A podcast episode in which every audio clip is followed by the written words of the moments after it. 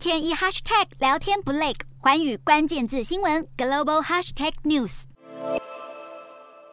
华尔街摆脱了美中疲弱经济数据和美债殖利率曲线进一步倒挂的影响，科技股和消费类股在十五号自盘中低点反弹，四大指数上演逆转秀。美股四大指数全面收红，道琼指数上涨一百五十一点三九点，收三万三千九百一十二点四四点；纳斯达克上扬八十点八七点，收一万三千一百二十八点零五点；标普五百上涨十六点九九点，收四千两百九十七点一四点；费半指数上扬九点四九点，收三千零七十七点三三点。欧洲股市方面，中国央行为了因应经济放缓加剧而宣布降息。投资人衡量主要国家央行政策可能的前景，也密切关注大宗商品价格下滑。欧洲三大股市延续上周末涨势，全数小幅收涨。英国股市上涨八点二六点，收七千五百零九点一五点；德国股市上扬二十点七六点，收一万三千八百一十六点六一点；法国股市上涨十六点零九点，收六千五百六十九点九五点。以上就是今天的欧美股动态。